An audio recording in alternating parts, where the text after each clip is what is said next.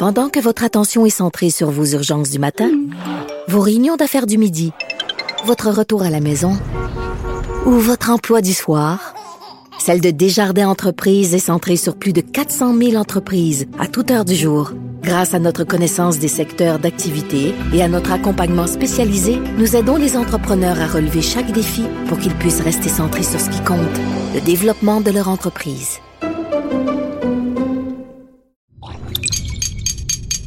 Cube Radio.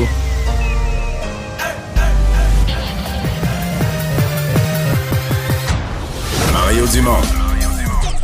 Organiser, préparer, informer. Les vrais enjeux, les vraies questions. Mario Dumont. Les affaires publiques n'ont plus de secret pour lui. Cube, Cube Radio. Bonjour tout le monde et bienvenue à l'émission première de l'année en ce qui me concerne. C'est ma rentrée au travail en ce 10 janvier. Je vous en souhaite une bonne et heureuse, même si elle ne commence pas sur les chapeaux de roue comme on l'aurait aimé. Une année où on est reparti dans la pandémie, mais je suis quand même optimiste que qu'on va s'en sortir, que ce sera pas si long que l'hiver passé, une vague Omicron qui est arrivée bien raide et qui pourrait repartir aussi euh, peut-être plus euh, rapidement, croisons-nous les doigts. Et euh, c'est Vincent est en vacances, c'est Carl Marchand qui est là cette semaine pour les nouvelles. Bonjour Carl. Bonjour Mario. Et une nouvelle là, de dernière heure là, qui attire l'attention en provenance de Jonquière. Important déploiement policier dans l'arrondissement Arvida, Saguenay-Mario. Il y a au moins deux morts à la suite d'une explo explosion dans une résidence. On va suivre tout ça cet après-midi pour vous. Toujours intriguant, là. Ah oui. Une explosion dans une résidence, pour on comprend que c'est plus qu'une explosion de cafetière. Là, qui, ben oui, oui, oui. Euh, deux, on dit au moins, euh, à l'instant, les premiers bilans, au moins deux morts. Donc, euh, tous les services d'enquête, je pense, de toutes les sortes de la, de la Sûreté du Québec et de la police de là-bas qui sont, qui sont à fouiller. Qu'est-ce qui a bien pu arriver? On s'en reparle un peu plus tard. Tout de suite, on va rejoindre l'équipe de 100% Nouvelle à LCN. On s'en va dans les studios de Cube Radio avec Mario Dubon. Salut, Mario. Bonjour. Bonne année 2022. Bon retour. À toi aussi. Bonne année. Merci. Euh, on va commencer évidemment par cette euh, enquête de la coroner euh, Jeanne Kamel sur évidemment les CHSLD, la tragédie de la première vague. Ça a recommencé aujourd'hui. Est-ce que tu penses qu'on va avoir un peu plus d'informations, de détails, de précisions avec le témoignage à venir de Marguerite Blais, donc à la fin de la semaine? Ben, on va voir le regard de Marguerite Blais. sincèrement, moi, je ne pense pas qu'on va avoir beaucoup plus de grosses informations parce que euh, je pense que Marguerite Blais, moi, ma compréhension, c'est que Marguerite Blais, quand c'est parti la cellule de crise, il arrive une pandémie, on est en mars 2020. Euh, à tort ou à raison, mais je pense pas que Marguerite Blais était dans le cockpit tu vois mon expression, là, qui était dans la, cellule de direction. Peut-être que c'était une erreur, peut-être qu'elle, elle aurait dû, bon, on va sans doute la questionner sur ce qu'elle aurait dû faire, peut-être qu'elle aurait dû elle sonner plus l'alarme, de dire Hey, hey, mes CHSLD, mon monde, mes personnes âgées, est-ce que vous y pensez, est-ce que vous avez regardé tous les angles, etc. Mais je ne pense pas qu'elle va arriver avec des, informations inédites. Donc, elle va surtout défendre son rôle, euh, rappeler ses interventions, etc. Euh, est-ce qu'elle jusqu'à quel point? Est-ce qu'elle pourrait se désolidariser du gouvernement? Ça m'étonnerait. Elle est une ministre du gouvernement. Donc, on va assumer. Va assumer sa part de blâme, elle va expliquer euh, ce qui s'est euh, ce qui s'est passé à l'époque, mais c'est pas parce qu'on n'apprendra pas des choses cruciales que c'était pas un témoignage essentiel. Elle était la ministre des aînés au moment où quelque chose de majeur s'est passé pour les aînés. Et c'est pas un hasard si la coroner, même si elle était en maladie l'automne passé, la coroner, Sylvain, s'est pas contentée de dire Ah ben, elle est malade cet automne, on va laisser passer. On a même prolongé Mhm. l'enquête. Je pense qu'il y avait d'autres gens qu'on voulait entendre. Je dis pas que c'est la seule raison, mais je pense que c'était une grosse raison euh, de, de lui permettre, à son retour en santé, de revenir, euh, de revenir témoigner. Et ça, évidemment, d'autres témoignages sur la première vague, le- les CHSLD, évidemment, c'est pas nécessairement une bonne nouvelle pour le gouvernement Legault. Non, en même temps, la vague actuelle est tellement grosse, puis occupe tellement de place dans l'actualité. Je sais pas jusqu'à quel point les gens ont vraiment l'esprit à, à la première vague. En fait, sincèrement, Sylvain, il faut aller au bout de cette, affaire- de cette affaire-là. Il faut que l'enquête soit faite. La coroner euh, semble la Ouais. faire avec diligence, mais je ne suis pas certain que pour le public, il y a un véritable mystère. Tu sais, un, un- une espèce de nœud qu'on on dit qu'est-ce qui s'est. Je pense que ce qui s'est vraiment passé est assez connu. on a préparé les hôpitaux, on a préparé les soins intensifs des hôpitaux, on a mis le paquet en se disant, là, il y a une vague qui arrive, on veut pas que ça soit comme en, Italie et on a négligé euh, les CHSLD, euh, on a commis des erreurs, on a sous-estimé la gravité si ça rentrait dans des centres de personnes âgées, on a aussi oublié que nos CHSLD étaient déjà depuis des années, des décennies, je devrais dire, probablement les institutions les plus fragiles. Alors, je suis pas certain que pour monsieur, madame, tout le monde qui regarde ça de chez eux, une véritable énigme. Je pense que c'est assez clair. Bon, là, on peut juger différemment. C'est de la faute à un, c'est de la faute à l'autre. Est-ce que c'est grave? C'est extrêmement grave. Il y a eu des, milliers de morts. Est-ce que ça aurait pu être évitable? Bon, peut-être que ça, peut-être que ça, la coroner va nous arriver avec un portrait là-dessus.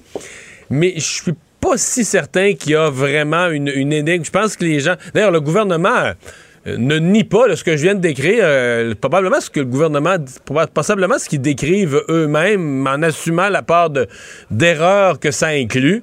Donc, euh, ce sera sûr. Donc, moi, j'ai quand même, la coroner, elle a, une réputation quand même de faire des rapports qui écorchent, puis elle nomme les choses. Puis, donc, on a tous hâte de voir comment elle, elle va résumer euh, tous les témoignages qu'elle a, qu'elle a reçus, parce que nous, on suit les gros témoignages, mais elle, elle a reçu tout, les documents, les témoignages de fonctionnaires très mm. pointus. Donc, elle, elle a beaucoup de matériel quand même pour se faire une idée. Hein il semble clair quand même qu'il y a des choses à changer parce que là, on a un peu l'impression, on, on, revient dans le débat euh, du transfert des personnes du, secteur hospitalier vers des CHSLD. Comment ça se fait? Il y en a qui sont pour, il y en a qui sont contre. Euh, est-ce qu'on revit pas? Est-ce qu'on craint de revivre? Euh, un peu le même épisode là, que lors de la première vague. Mais sincèrement, on n'est pas là. là. Ouais, non, on n'est pas là, puis c'est pas pareil. Même si ben, je comprends qu'il y a une décision, et, et, je pense que ceux qui ne veulent pas en retransférer, c'est parce que juste un peu le chat, fameux chat échaudé craint l'eau froide. C'est parce qu'ils ont été tellement échaudés par la première vague que là, on dit on veut plus faire ça pour aucune considération. Alors que je pense personnellement que dans le nouveau contexte, les CHSLD ont des moyens de protection, ont appris à gérer la pandémie, ont appris à gérer euh, les mesures sanitaires. On, transfère des cas, pas nécessairement des cas actifs qui sont euh, au maximum contagieux, mais qu'on ramène des cas chez eux. Écoutez, les hôpitaux débordent. Est-ce qu'on garde dans les hôpitaux des gens qui ne sont plus soignés, qui ne sont plus malades? Donc, il faut les ramener. Là, on a créé des zones tampons. Donc, on est, on a appris de nos erreurs, mais euh, j'ai l'impression que euh, cette affaire-là, on la grossit parce qu'on a tellement vécu quelque chose d'épouvantable dans la première vague que là, on, ben on est échaudé. Là. Mais sincèrement, je pense pas qu'il y ait rien de comparable à l'heure actuelle. Il y, a plus, il y, a eu plus de 4000 morts lors de la et, ils sont souvent triple vaccinés. Donc, euh, évidemment, s'ils attrapent la COVID ou s'ils l'ont, c'est, euh, règle générale, évidemment, euh, beaucoup moins grave. Je vais t'amener sur le terrain, évidemment, des, des, discussions entre les provinces et le gouvernement fédéral. Donc, Justin Trudeau qui rencontre les premiers ministres aujourd'hui. Oui, exactement. M. Trudeau qui a recommencé, c'est une coordination qui avait existé pendant plusieurs mois au début de la pandémie, euh, qui était qui était devenue non nécessaire. Euh, pas que les premiers ministres se parlaient plus jamais, là, mais pas avec la même euh, pas avec la même assiduité. Et là, juste avant les fêtes, M. Trudeau a réintroduit ses, ses réunions pour gérer la pandémie. Donc, une des questions, certainement, ça va être l'arrivée des tests rapides, parce que là, je pense qu'il y a un petit peu de déception. Là. On pensait que demain ou après-demain, on aurait enfin au Québec un vrai approvisionnement. Là, parce que moi, personnellement, je suis allé dans des pharmacies, je connais. Moi, je connais des gens qui sont allés dans des pharmacies, je connais personne qui a réussi à en avoir. Peut-être des gens qui sont pas assez débrouillards, qui arrivent pas assez tôt le matin ou qui n'ont pas fait de leur réservation, mais aller à la pharmacie et demander est-ce qu'ils ont des tests, la réponse est toujours non, il n'y en a jamais. Et là, on pensait qu'à un moment donné, il allait en avoir en quantité. Et finalement, ce sera seulement encore quelques centaines. Donc, une toute petite ration que les gens vont sauter dessus. Puis au bout de quelques minutes ou quelques heures, il n'y en aura plus encore. Donc, ça, je pense que c'est un des thèmes qu'on va vouloir aborder avec M. Monsieur, avec monsieur Trudeau. Est-ce qu'il va être question euh, de la vaccination, obligatoire? ben, hein, c'est ça.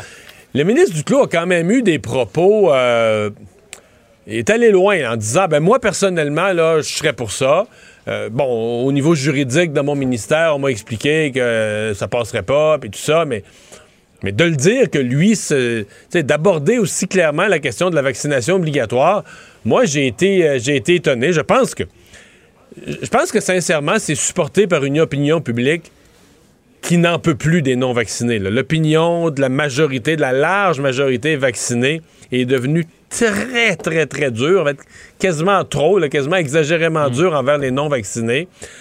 Euh, mais là, je sais pas si les gens ont réfléchi à de quoi on parle quand on parle de vaccination obligatoire. Si on parle de vaccination obligatoire pour aller dans une série de lieux publics, correct.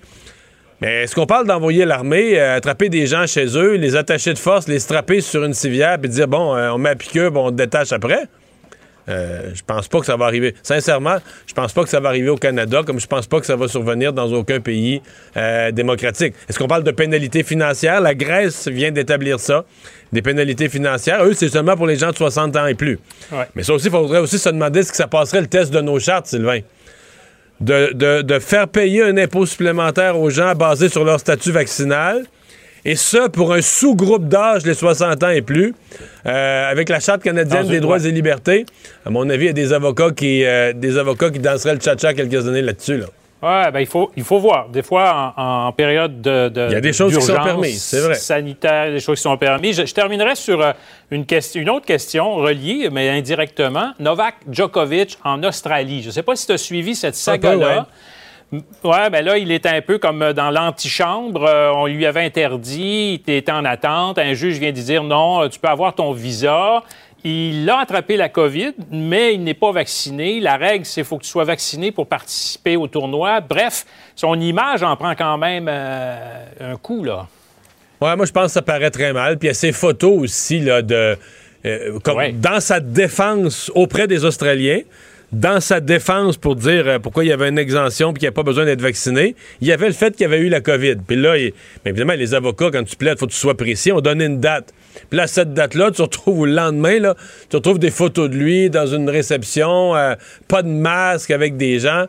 Tu dis, OK, mais toi, là, t'étais, tu, maintenant, tes avocats disent qu'à ce jour, tu avais un test positif. Donc, c'était quelqu'un, un sportif qui avait une image assez, euh, impeccable euh, et qui en prend pour son rhume, puis toute la façon dont il gère ça, puis un peu hautaine, puis un peu au-dessus de tout, comme si ben, le vaccin, c'est pour le comme si le vaccin, c'est pour le petit peuple, mais moi, je suis au-dessus de ça. Là, moi, je, pas, ça m'a pas plu du tout. Pas du tout, pas du tout. En tout cas, on verra une décision. La balle est dans le camp, c'est le cas de le dire, du gouvernement australien. Merci, Mario. Au revoir, à demain. Alors, euh, on retourne à Carl euh, Marchand. Carl, dans les autres nouvelles, ben, commençons par le bilan euh, COVID du jour. Ça continue de monter, les hospitalisations. Euh, oui, 26 euh, décès qui s'ajoutent au bilan, Mario, et 2554 hospitalisations. Donc, ça augmente lentement et sûrement. Puis, au chapitre des décès, on est rendu au Québec à 11 966 décès. Donc, on approche de la barre symbolique des 12 000 décès. Puis je, me suis questionné, euh, parce qu'on a souvent fait référence là, à, la dernière pandémie que nous, et toi et moi, on n'a pas vécu, mais la grippe espagnole, il y avait eu 14 000 morts au Québec à la suite de la grippe espagnole, euh, pour remettre ça en contexte. Là. Mais euh, dans les dépistages, on sait là, que ne va pas se faire dépister officiellement qui veut. Alors, on a 10 573 cas officiels. Ouais, mais ça, faut plus... ben non, c'est ça. Dans mesure, c'est juste du personnel de la santé. Dans mesure... En fait, déjà, les le nombre total, à mon avis, il fallait le suivre de plus loin parce que, bon, euh, Omicron, il y a beaucoup de cas, ils sont pas tous graves. Il y en a qui finissent à l'hôpital, c'est ceux-là qu'il faut surveiller.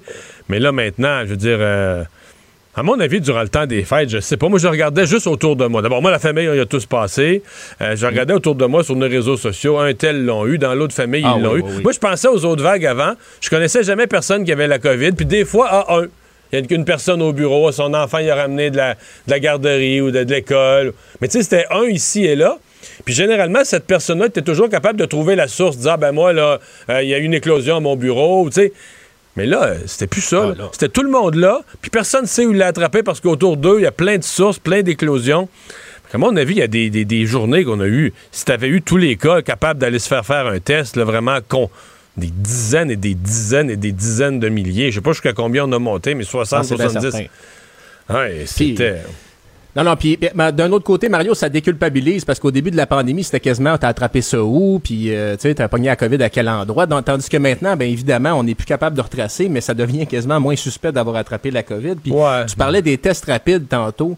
Euh, dans les pharmacies, là, ma blonde a réussi à en, avoir une fois Euh, mais c'était tellement difficile, puis on en a eu d'autres en les commandant au privé, mais en effet, demain matin. moi, j'en ai commandé au privé. Là. Moi, j'en ai commandé. Il y a un site canadien, probablement qu'on a la même source. Le... Probablement. mais c'est assez cher quand même. là. Ah, ben oui, ben oui. Ben, tu sais, moi, je me disais, bon, ben, si ça m'évite d'aller faire les fils ah, soviétiques, euh, j'aurais ça de gagner. Cependant, c'est arrivé un peu après le, petit paquet que, que, ma conjointe a réussi à avoir. Puis l'autre chose, c'est que vous avez des tests, mais les petites bouteilles pour le liquide, elles sont très petites. Hein. donc, faut, euh, faut pas trop faut pas trop gaspiller, faut pas trop être généreux dans les tests parce que ça passe vite. Mais évidemment, demain matin, là, il va y avoir des files d'attente devant les pharmacies. Ça, c'est pas mal certain.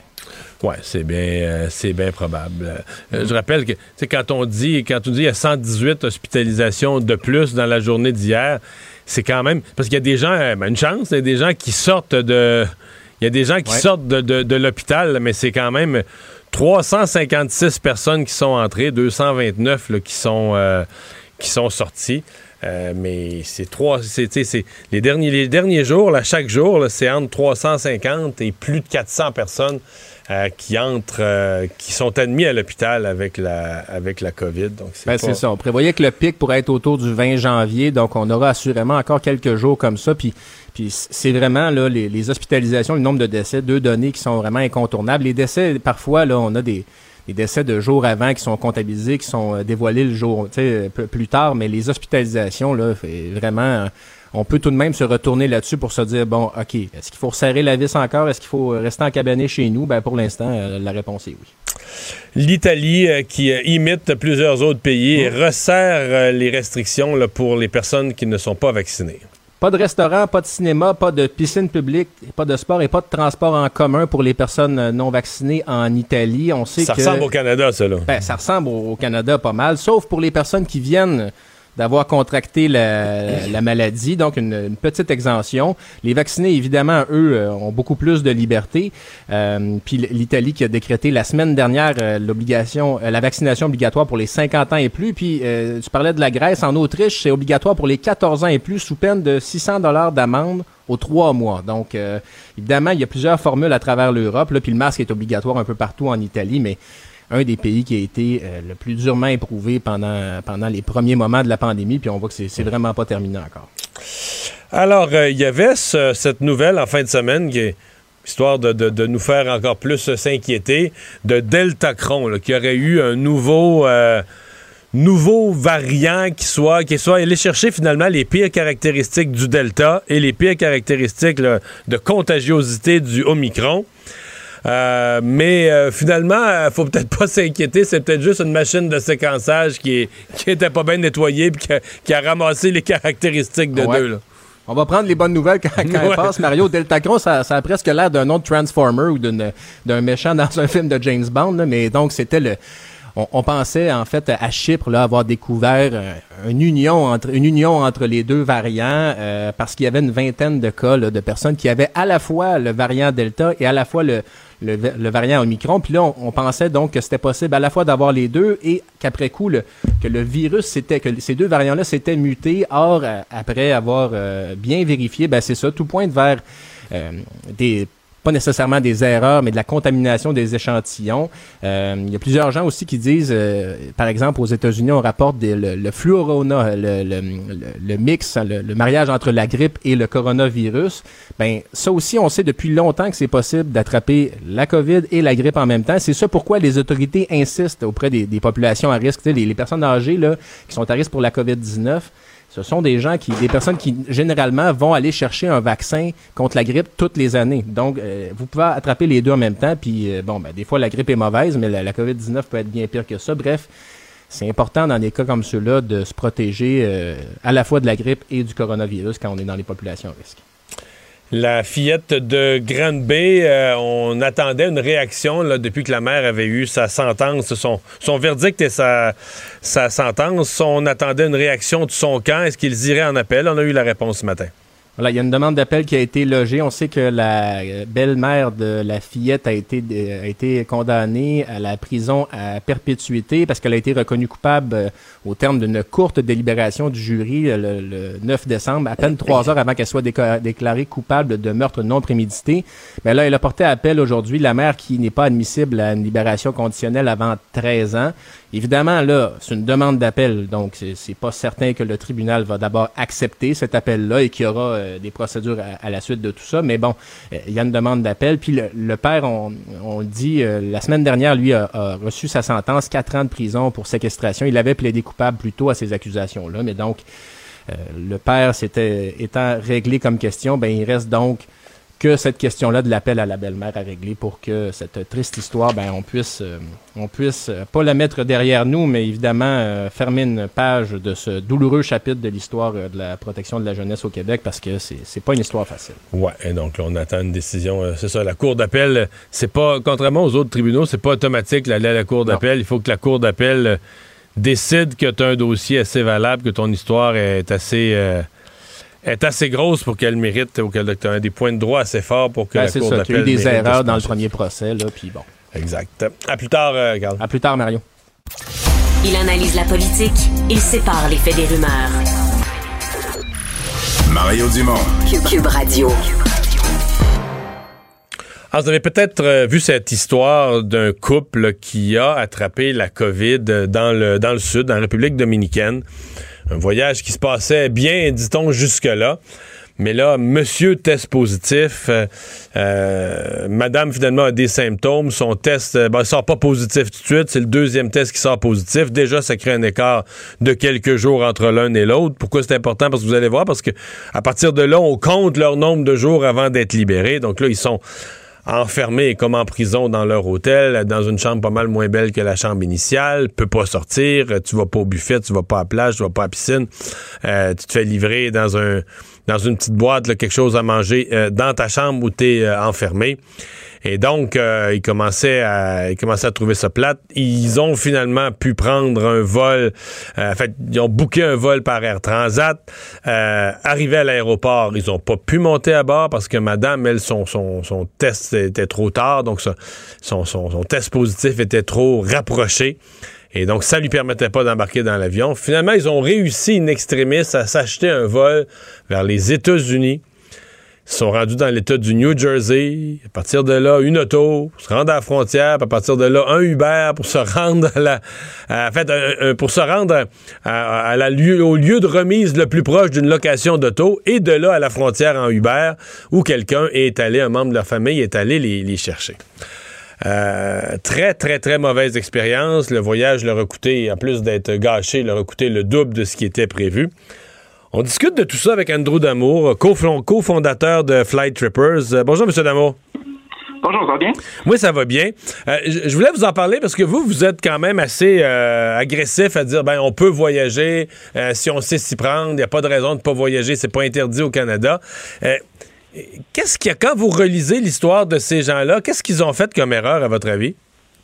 Ben, en fait, on, on dit pas que tout le monde devrait voyager. On dit que tout le monde devrait évaluer les risques et prendre une décision en fonction de sa propre situation. Parce que autant que pour des gens, le, risque de rester pris comme ça, c'est quelque chose qui leur fait très peur, ils devraient pas voyager. Autant que comme moi, ben, je, fais du télétravail, donc quand même que je resterais pris quelque part, j'ai des assurances qui couvrent les coûts de la quarantaine. Moi, ça me dérange pas de rester pris. Donc, c'est vraiment chaque, chaque voyageur au niveau individuel qui devrait décider. Faut vraiment pas je pense qu'il y a deux choses à retenir par rapport à ça. C'est un, il faut retenir qu'il y a des risques qui n'existent pas. Il faut bien prendre le temps de penser avant de partir en voyage comme si c'était en 2019 puis que tu fais juste partir puis c'était bien beau. Puis deuxièmement, il faut connaître des règles. C'est très important. Dans ce cas-ci, c'est ce, qui, a causé un peu la confusion puis le, problème à la fin de leur voyage. Ouais. Dans quand vous dites, ben, c'est vrai, si on est en télétravail, ben, bon, on dit on te renferme à l'hôtel tu peux c'est vivable tu dans un mais il reste que t'es es enfermé pas à peu près c'est que c'est plus euh, c'est plus un hôtel, ça devient une prison dans mesure où tu peux plus aller ailleurs, tu peux plus sortir. Euh, tu es dans un pays magnifique qui fait beau, tu, tu sais que la plage est là à 200 pas de toi, puis tu peux plus t'y rendre. Ça, est-ce que ça se règle? Est-ce est-ce qu'on peut faire quelque chose contre ça, se, trouver un autre endroit, ou bien une fois qu'on est pogné dans un autre pays avec la COVID, je suppose qu'il n'y a, plus, a plus aucun hôtel, il n'y a plus personne qui va vouloir vous prendre? Ah, ben, en fait, ça dépend vraiment du pays. C'est ça qui faut retenir toutes les règles de voyage chaque pays différent. Comme exemple, moi, je m'en vais aux États-Unis demain, euh, je m'en vais en Floride. Si je teste, par hasard, je, je testerais positif, c'est juste cinq jours d'isolement là-bas.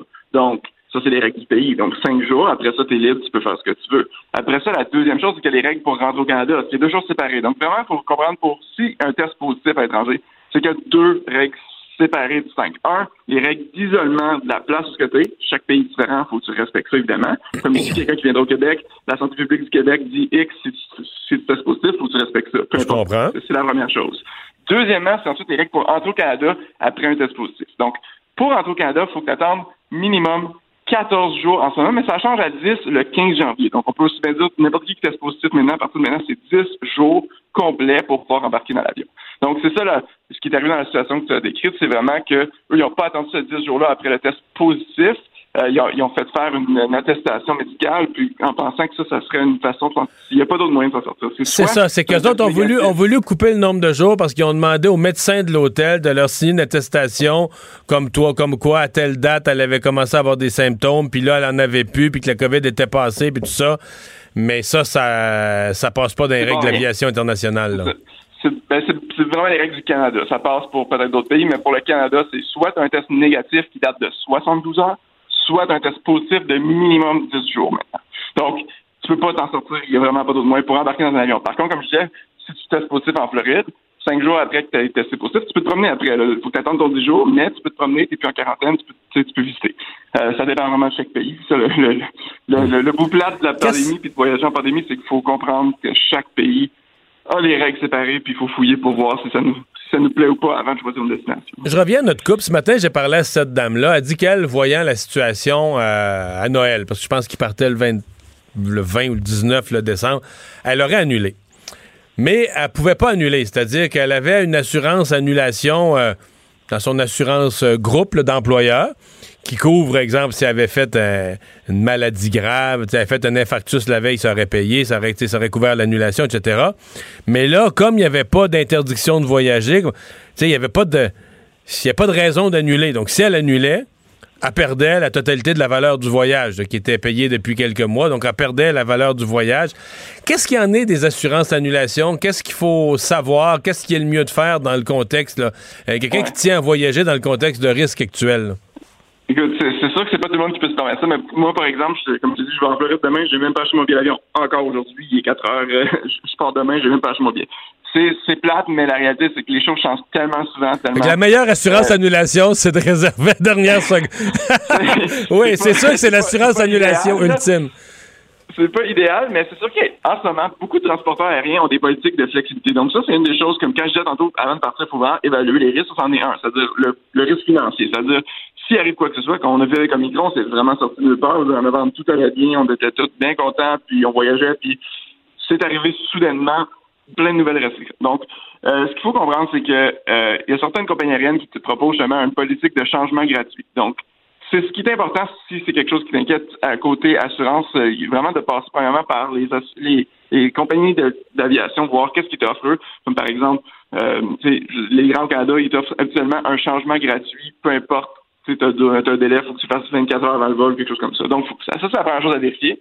Après ça, côté assurance, annulation, il y en a beaucoup qui ne couvrent plus la COVID, vu que c'est un fait connu, puis il y a tellement d'instabilité puis de volatilité, ils, ils, savent qu'ils perdraient beaucoup trop d'argent. Donc, c'est très difficile d'avoir une assurance purement annulation. Euh, il y en a qui existent, il faut magasiner, mais... mais il y a des assurances il y a des assurances COVID, là. Par exemple, si tu te fais prendre, mettons, au Mexique, il faut que tu passes du temps là-bas, puis ça, ça c'est assurable. Oui, ça, il n'y a pas de problème. Donc, euh, le, côté médical, premièrement, pas tous les assureurs couvrent de la COVID, comme si c'est hospitalisé, le coût médical, ça, ça va. Le coût de quarantaine aussi, beaucoup d'assureurs, pas toutes, mais beaucoup d'assureurs couvrent. Comme je disais, moi, je suis couvert, j'ai 14 jours. Si je teste positif, ils vont me payer 200 par jour pour les repas. Euh, ben, c'est pas vraiment beaucoup plus cher qu'un plan normal. C'est juste qu'habituellement, on est habitué, en tout cas, les, les voyageurs fités prennent leur carte de crédit, qui ont des assurances voyage, c'est tout le temps gratuit. Habituellement, t'as pas besoin de payer. Là, c'est souvent invalidé par la COVID, donc il faut prendre des plans. tu payes à part, là. Ah, moi, je suis un bel exemple. J'ai une carte de crédit de voyageur, que j'ai jamais payé une assurance voyage. Je suis un bel exemple qu'il faudrait que faudrait je m'adapte là. Exact, c'est ça. Ben, moi aussi, ça a toujours été ça. Puis là, on n'a pas le choix parce que les, assureurs de carte de crédit, eux, ils utilisent la, vie du gouvernement pour dire nous, on couvre plus parce que de toute façon, c'est un gros coup. Là, euh, donc, toi, là, tu, vas en Floride demain, tes billets. Ça veut dire que ce soir, t'acceptes que tu t'en fous de l'heure que tu vas partir, tu vas regarder ce qu'il y a disponible ce soir. Tu présumes que sur vers la Floride, il y a toujours des places. Tu vas. Euh, oui, ben tu sais, je regarde des prix depuis depuis une semaine tous les jours. Je suis pas, complètement clueless. Disons que je suis à mes affaires, je regarde, je sais qu'il y a de la place. Je prends mes points aéroplans en plus, donc je sais qu'il y a de la place en masse. Je suis pas trop stressé. Mais c'est pour dire que tu sais, je veux dire, euh, j'ai fait, ça va être mon neuvième voyage pendant la pandémie, là, donc j'ai presque toujours réservé plus de dernière, Dernière minute, puis avant, on dit que c'était en temps normal, pré-pandémie, on disait jamais faire ça au presse parce que, en tout cas, pour la plupart des destinations, pour les vols normaux, nous, on n'est pas très tous inclus, là, mais pour les vols normaux, dernière minute, souvent, c'est plus cher et non pas le contraire. Ce qu'on, ce entend souvent à la limite, les gens pensent à la dernière minute, pas avec les vols, c'est pas mal plus le contraire. Mais là, avec la pandémie, c'est c'est, c'est que c'est ça. Si t'as pas d'assurance puis qu'il arrive quelque chose puis tu veux pas tout perdre tes, tes, ton argent, ton investissement dans son voyage, c'est sûr que c'est un peu plus difficile de prévoir. Quand, c'est pas des jokes, on, se fait demander, euh, c'est ça va être quoi les règles en août? À août, on sait même pas ça va être quoi les règles la semaine prochaine. En février, ouais, c'est ça. Euh, y a-tu des pays, euh, puis là, je, je, je, fais pas le tour du monde, là, mais je suis dans le sud fréquent. Y a-tu des pays où toi, tu dis, j'irai pas là? Euh, Cuba, Mexique, République dominicaine, euh, euh, quelques autres îles, la Jamaïque ou autre. Est-ce qu'il y a des endroits où tu dis, compte tenu des règles, des risques de se retrouver dans un hôtel vraiment merdique pour 10 jours, je j'irais pas. Tu sais, j'irais pas. J'aurais, je craindrais de, de, gâcher quelques trop de journées de ma vie. ouais, peut-être pas à ce niveau-là, parce que moi, je suis pas bien difficile, puis ça, mais de, un côté, pour, pour quelque chose qui inquiète beaucoup de gens, je dirais c'est Cuba parce que disons que le Canada suspendrait les vols ou que les compagnies aériennes, tu sais, qu'il y aurait quelque chose en termes de rester pris. Euh, Cuba, il n'y a pas de vol avec les États-Unis. Donc, s'il n'y a plus des vols canadiens, tu es un peu pris sur l'île. Il n'y a pas d'alternative. On parlait un peu avec les influenceurs. J'ai fait une entrevue la semaine passée pour parler des fameux influenceurs qui étaient pris en guillemets au Mexique. Ils n'étaient pas pris du tout. Il y a comme 100 vols par jour entre Cancun et les États-Unis. Ils ont juste pris un vol vers les États-Unis. Puis après ça, sont, c'est pas, pas vraiment appris. Ils ont juste faire une escale. Puis ils ont probablement sauvé de l'argent sur le pied d'avion avec cette escale-là. Mais Cuba, t'as pas ça parce que t'as pas de vol vers les États-Unis. Donc c'est vraiment le seul que tu peux plus rester pris. Je regarderais si vraiment si c'est le risque de rester pris qui inquiète les gens. Ça, c'est un aspect à considérer. Si vraiment c'est comment c'est sur place, mais là, effectivement, il faudrait plus regarder, avant de réserver une destination, avant de choisir, de regarder c'est quoi les conditions si tu testes positif. Est-ce qu'on peut le, est-ce, qu'on peut le savoir, ça, avoir des, exemple, là, euh, les gens de la République dominicaine, ils me décrivaient que là, ils étaient dans une chambre avec, euh, bon, vue sur la plage, je sais pas, une belle chambre, puis que cet hôtel-là les a relocalisés dans une autre chambre, mais pas mal plus ordinaire, avec aucune vue, un mini balcon, et tout ça. Euh, mais ça, c'était leur chambre où ils étaient enfermés pour, la gestion de leur quarantaine. Est-ce que tu pourrais demander de voir ça, dire euh, vous nous, vous nous, mettons qu'il faut rester 10 jours de plus ou 14 jours de plus, vous nous relocalisez où? Euh, y a-tu des photos de ces chambres, de ces ailes-là? Ben, j'ai j'ai jamais réservé de, forfait, moi, tout inclus. C'est pas mon c'est pas mon type de voyage qui m'attire, mais je pense que oui. Ça doit, ça doit se demander. Ça doit se demander, oui. Ben, sinon, tu sais, je veux dire, c'est toi le client, donc tu as le droit de savoir un peu à quoi ça tend, parce que c'est ça, la réalité, c'est que c'est pas le temps, une fois que tu es rendu, de te demander, ah, c'est quoi les règles, si c'est positif, il est trop tard, t'es rendu, là, t'es fait, là, tu, plies aux règles, c'est tout, tu sais. Fait que, euh, c'est une bonne chose à prendre en compte. Sinon, encore mieux, c'est d'organiser son voyage soi-même, puis de, de, de, réserver ses propres hébergements. Puis, justement, avec l'assurance, comme moi, que je disais, c'est, j'ai 200 dollars par jour pour l'hébergement, puis la nourriture, si je teste positif à l'étranger. Moi, pour 200 dollars, dans à peu près tous les pays du monde, c'est bien en masse. Mais est-ce qu'eux décrivent, est-ce qu'eux décrivent, c'est qu'en République dominicaine, une fois que tu as un test positif, les hôtels te veulent plus. Ils te prennent plus. Ben écoute, ça, ça se peut, ouais, c'est ça, c'est, c'est, un, autre élément. Euh, je pense que ce que j'ai compris, c'est que c'est ça, ça donne pas une très bonne image de l'hôtel s'il y a des gens qui sont en quarantaine, disons, dans, dans une des ailes. C'est pas, c'est pas winner pour les autres, pour les autres euh, voyageurs. Donc, ouais, c'est quelque chose, c'est, c'est quelque chose à s'informer effectivement si on prend du, du, des forfaits comme ça, ou sinon c'est vraiment de regarder. Ça, je pense que on dit toujours, même avant la pandémie, le, le meilleur moyen de faire un beau voyage à son goût, c'est de bien prendre le temps de préparer puis de faire ses, recherches sur la destination. Tout ça, ben là, c'est encore plus vrai avec toutes les règles parce que c'est c'est c'est c'est improbable dans le sens que pas tout le monde va tester positif euh, en voyage, mais c'est sûr que si ça t'inquiète, il faut pas que tu t'en faut pas que tu t'en occupes rendu là-bas. Là, faut, faut, faut que tu aies pensé à ça avant, c'est clair. pour demain, aller, aller en Floride, t'as pas pensé euh, ne liser un charter avec des amis et faire un party en vol?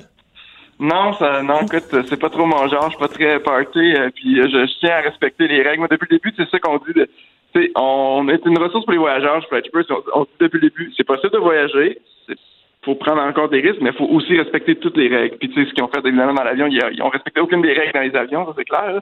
Mais euh, c'est ça, c'est possible de voyager, mais il faut choisir ses destinations comme il faut. Puis c'est ça, en fonction de qu'est-ce qui nous inquiète. Comme moi, je, comme je dis, c'est que la Floride, pas trop de risques. je veux dire, ils n'arrêteront jamais les vols entre le Canada et les États-Unis, donc je ne pourrais pas rester pris là vraiment. Si je teste positif par malheur, ben je vais avoir cinq jours à m'isoler. Parce que ça revient un peu à ce que tu disais au début aussi, ah, c'est plate de rester isolé mais tu sais, si tu le pognes ici au Québec aussi, il va falloir que tu t'isoler aussi. Ouais, c'est ça. que ce soit ici ou que ce soit là-bas, c'est sûr que si tu es infecté, il faut que tu t'isoles, ça c'est sûr. Fait que si tu as la quarantaine qui, qui est couvert par le coût, voyons par les, pour ton assurance, si le coût est couvert, ben ça revient à coût nul. J'aime aussi bien quelque part qui fait plus chaud être pris que pris chez nous ici au Québec à moins 25. Merci beaucoup, Andrew. Au revoir. Andrew Damo, cofondateur de Flight Trippers. Pendant que votre attention est centrée sur vos urgences du matin, vos réunions d'affaires du midi, votre retour à la maison ou votre emploi du soir, celle de Desjardins Entreprises est centrée sur plus de 400 000 entreprises à toute heure du jour. Grâce à notre connaissance des secteurs d'activité et à notre accompagnement spécialisé, nous aidons les entrepreneurs à relever chaque défi pour qu'ils puissent rester centrés sur ce qui compte, le développement de leur entreprise.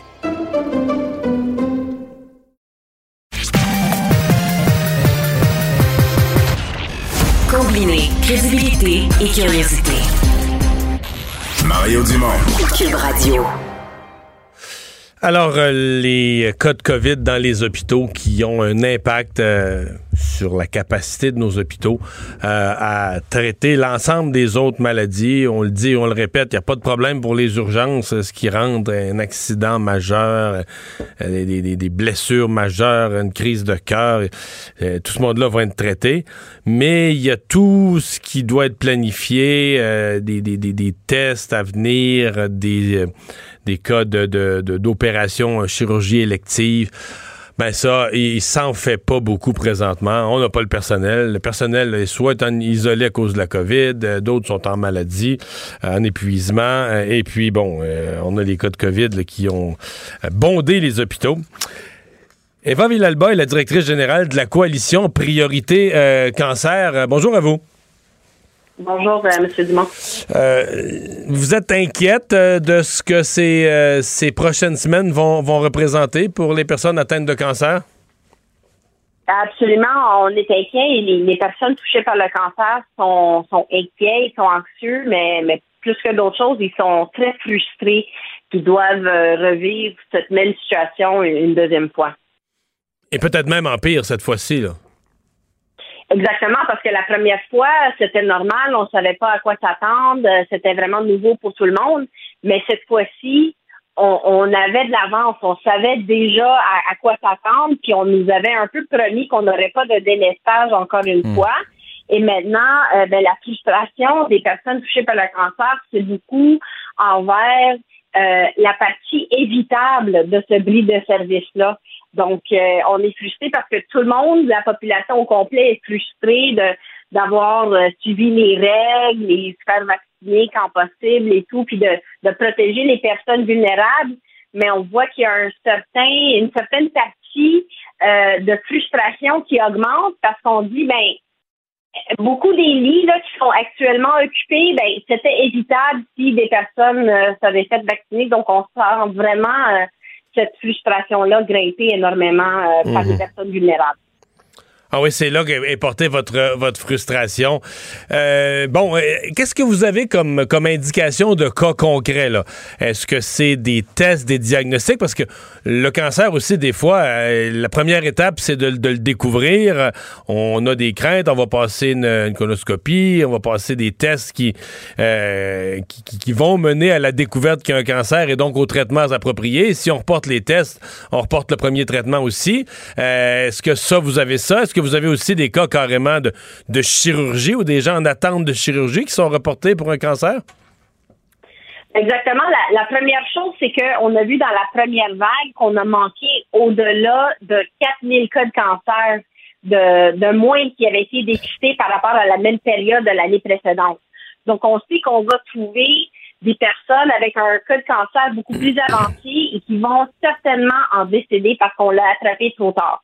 C'est arrivé dans la première vague du délestage et on est extrêmement inquiet si ce délestage-là dure aussi longtemps que la première fois, c'était euh, à, peu près quatre mois de délestage qu'on a vécu. On est vraiment inquiet que ça va avoir un impact sur le taux de mortalité des personnes. Donc, des, cas de cancer qu'on va pas attraper à temps. Ça, c'est, c'est absolument une de nos plus grandes préoccupations. Puis la deuxième, c'est par rapport à actuellement, on voit pas trop de euh, chirurgies qui sont reportées, mais on voit quand même qu'à cause de la capacité réduite, euh, comme vous avez dit en introduction, du système hospitalier à cause de la, des enjeux de main-d'œuvre, ben, il y a des tests d'imagerie qui sont pas faits. Il y a des tests, des chirurgies ou des suivis euh, qui sont essentiels à s'assurer qu'on traite la personne en temps important. Puis c'est ça qui est affecté actuellement et qui cause énormément d'anxiété pour les personnes atteintes de cancer. Ouais. Comment, euh, euh, comment on, pourra prévenir, ça dans l'avenir? Est-ce que vous avez une réflexion là-dessus? Est-ce y a des discussions que vous aurez avec, euh, le gouvernement? Vous dites qu'il y avait une partie qui était, qui, qui était évitable, qui aurait pu être prévenue. et on a l'impression que notre système de santé, il faut dire que c'est comme un cercle vicieux. Le, système de santé est fragilisé par la COVID. Il y a plein de gens qui sont partis en retraite, en pré-retraite, qui ont quitté, euh, euh, qui ont fui de toutes les façons le système de santé, qui veulent plus travailler dedans. Mais comment on va éviter ça une prochaine fois? Euh, c'est une bonne, une bonne question. Puis en fait, si vous vous souvenez, en, juin, on nous avait promis, on nous avait annoncé en fait une annonce à l'automne avec un plan pour adresser euh, l'impact de ce délestage-là. Docteur Lucio Paterni devait nous présenter un plan pour comment adresser l'impact de ce délestage-là, puis on l'a jamais eu. Donc, nous, on attend d'avoir, oui, un plan avec des réductions de comptes à la population, puis pour nous rassurer aussi qu'il y a quelque chose qui est fait non seulement pour augmenter la capacité du système puis adresser l'impact du délestage, euh, le premier et maintenant le deuxième, mais aussi de faire en, sorte qu'on a de façon durable un renforcement du système de, de la capacité du système de santé pour s'assurer que plus jamais on aura du délestage. On peut pas juste accepter comme société qu'on aura du délestage à chaque fois que ça va mal. Donc, on veut vraiment avoir un plan avec euh, qu'est-ce qu'on fera si jamais on a ce genre d'influence-là encore, que ce soit une pandémie ou d'autres choses. Là. Puis je pense que la, la partie de la main-d'œuvre, ce sera essentiel. Comment organiser euh, les, euh, les services en temps de pandémie. On, doit vraiment avoir des, un plan concret, mais non seulement à l'intérieur du gouvernement, on, on exige une reddition de compte à la population, puis aussi pour nous rassurer que le gouvernement sait où il s'en va pour renforcer le système de santé de manière plus résiliente puis pas juste d'être tout le temps en, réaction. Euh, tout à l'heure, dans une de vos réponses, vous avez euh, mentionné au passage que une des causes euh, du débordement des, des hôpitaux, de l'engorgement, c'est des gens non vaccinés qui sont surreprésentés, évidemment, qui viennent augmenter le nombre. vous, les, les tenez à partie responsable? Vous pensez qu'ils ont une responsabilité dans la crise qu'on vit actuellement? c'est certain que les personnes qui prennent, maintenant le plus de ressources hospitalières qui auraient pu être évitées, c'est les personnes qui sont non vaccinées. Donc, euh, euh, en fait, ce qu'on demande, puis ce que les personnes touchées par le cancer demandent, c'est, pas juste le gouvernement qui vous demande de, vous faire vacciner. Si vous croyez pas dans la COVID, bon, ça vous appartient, mais croyez dans le cancer, croyez dans euh, les, problèmes cardiaques, protégez votre, votre voisin, en, vous faisant vacciner, c'est un peu notre message, c'est de dire, ben, les gens qui souffrent de délestage, c'est pas les personnes qui ne se sont pas faites vacciner. Ils ont tout fait ce qu'ils avaient à faire, mais ils sont plus vulnérables que la population. Et donc, on, doit les protéger. C'est pas un choix personnel si ça affecte notre voisin ou l'autre. Donc, on, on veut vraiment s'assurer que le maximum de la population qui peut éviter de se trouver dans les hôpitaux. Donc, si on est avec un système affaibli, si on est euh, avec un système euh, affaibli, puis on est plus vulnérable, on on peut pas éviter d'aller à l'hôpital. Mais si vous êtes en, bonne santé et tout ce que ça prend, c'est un vaccin, ben faites-le pour votre voisin. C'est un peu le message parce que oui, c'est un drain sur nos ressources limitées du système de santé, puis ça affecte les autres quand, quand on ne prend pas ces décisions-là. Donc, c'est un peu notre, notre message. On souhaite que le maximum de la population puisse se faire vacciner, pas parce que le gouvernement nous le demande, mais parce que c'est la bonne chose à faire pour, pour toute notre société. Puis ça nous permet de faire le maximum puis donner les services aux, aux personnes les plus vulnérables de notre société. Madame Villalba, merci. Au revoir. Merci à vous. Bonne journée. Au revoir. Pendant que votre attention est centrée sur cette voix qui vous parle ici, ou encore là, tout près ici, très loin là-bas, Celle de Desjardins Entreprises est centrée sur plus de 400 000 entreprises partout autour de vous. Depuis plus de 120 ans, nos équipes dédiées accompagnent les entrepreneurs d'ici à chaque étape pour qu'ils puissent rester centrés sur ce qui compte, la croissance de leur entreprise.